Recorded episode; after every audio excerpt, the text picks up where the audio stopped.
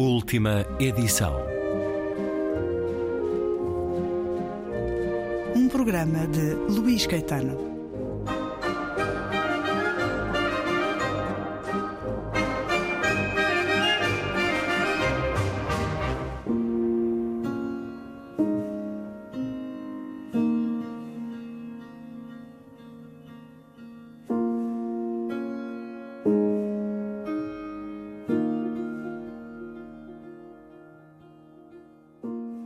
He must teach himself that the basis of all things is to be afraid, and teaching himself that, forget forever. O jovem homem ou mulher que hoje escreve tem de ensinar a si próprio que o medo é a coisa mais degradante. E interiorizado o ensinamento, esquecê-lo para sempre, sem deixar espaço na sua oficina para outras coisas além das velhas verdades universais e das certezas do coração. As velhas verdades universais sem as quais todas as histórias são efêmeras e condenadas ao fracasso. O amor e a honra e a misericórdia até o fazer. O escritor labora sob uma maldição. Não escreve sobre o amor, mas sobre a lascívia, sobre derrotas em que ninguém perde nada de valor, sobre vitórias sem esperança e o pior de tudo, sem misericórdia ou compaixão. Os seus pesares não pesam sobre quaisquer ossos universais, não deixando cicatrizes. Não escreve com o coração, mas com as glândulas. Até reaprender essas coisas, escreverá como se estivesse por ali a testemunhar o fim do homem. Eu recuso-me a aceitar o fim do homem.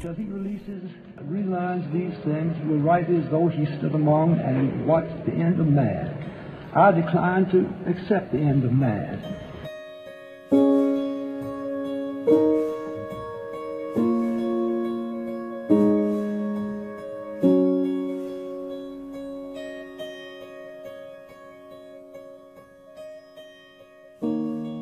Certo do discurso de aceitação do Prémio Nobel da Literatura, na voz do galardoado William Faulkner, em Estocolmo, a 10 de dezembro de 1950.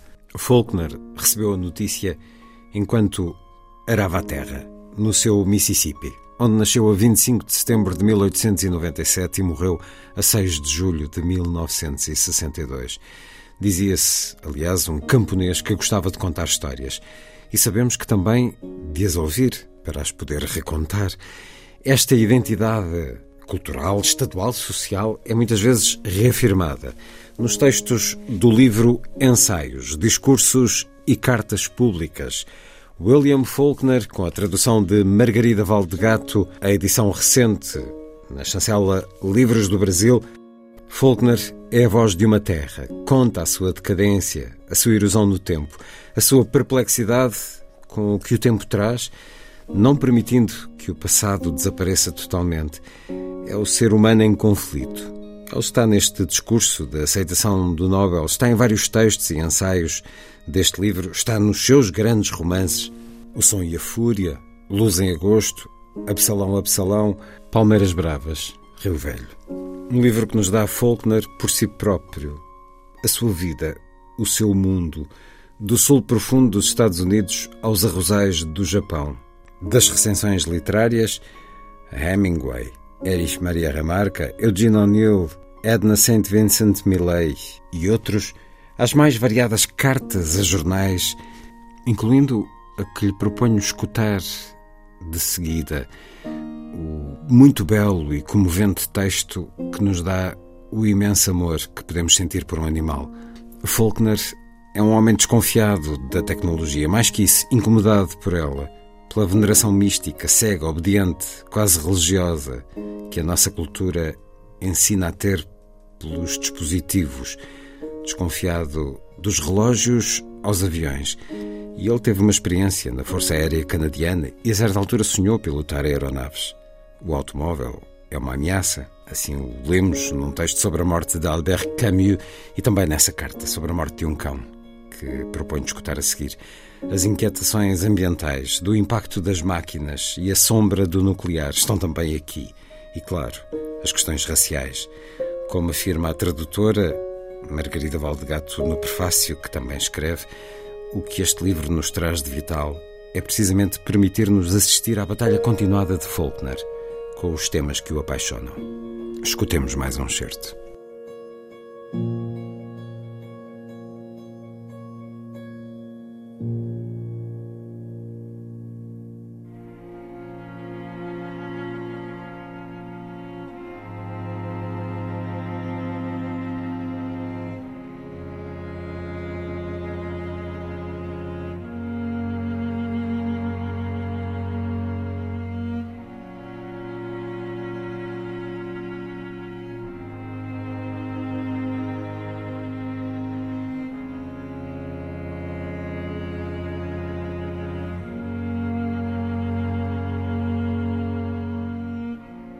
Chamava-se Pete.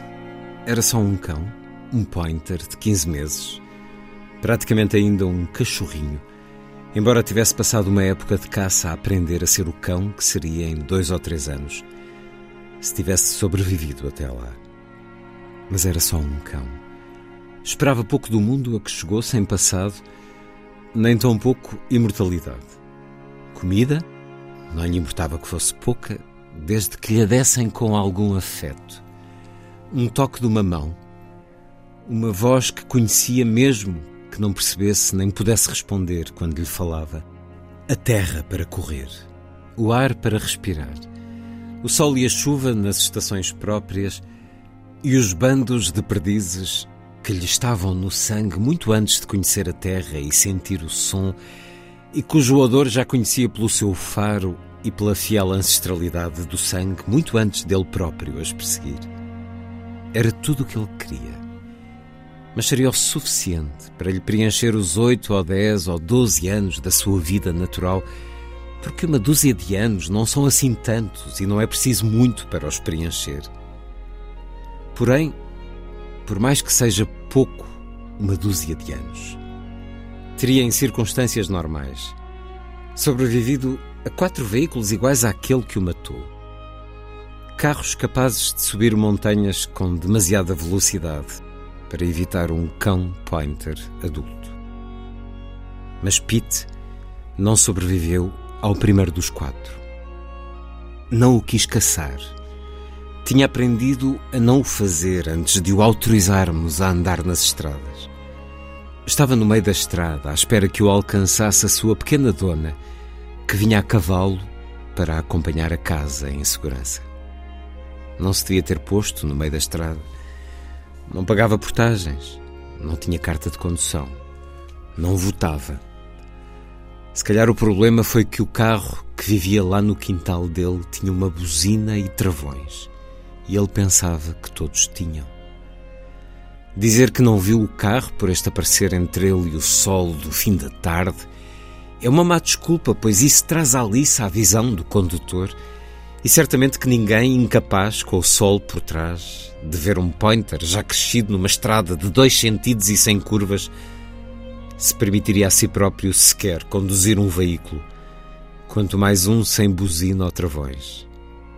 Porque da vez seguinte, o Pete poderia ser uma criança, e é contra a lei os carros matarem crianças humanas.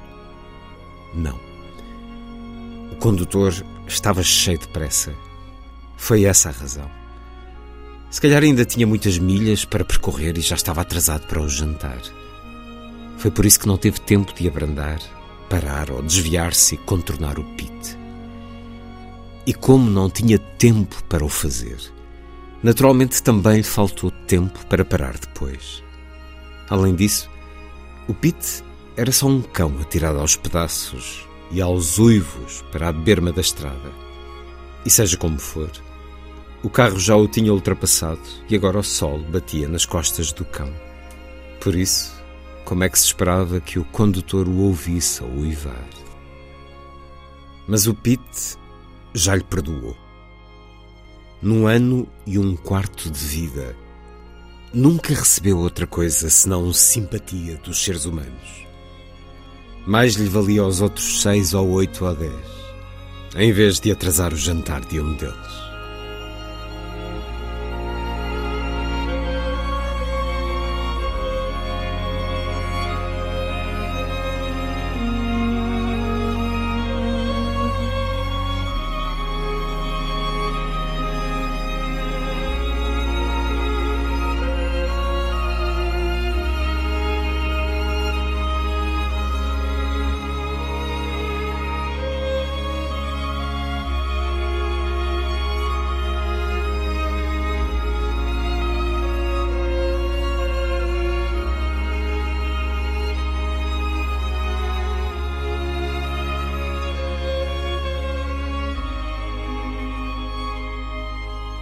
Chamava-se Pete. Um dos textos que encontramos no livro Ensaios, Discursos e Cartas Públicas, do norte-americano William Faulkner. Tradução de Margarida Valdegado. Edição recente da Livros do Brasil.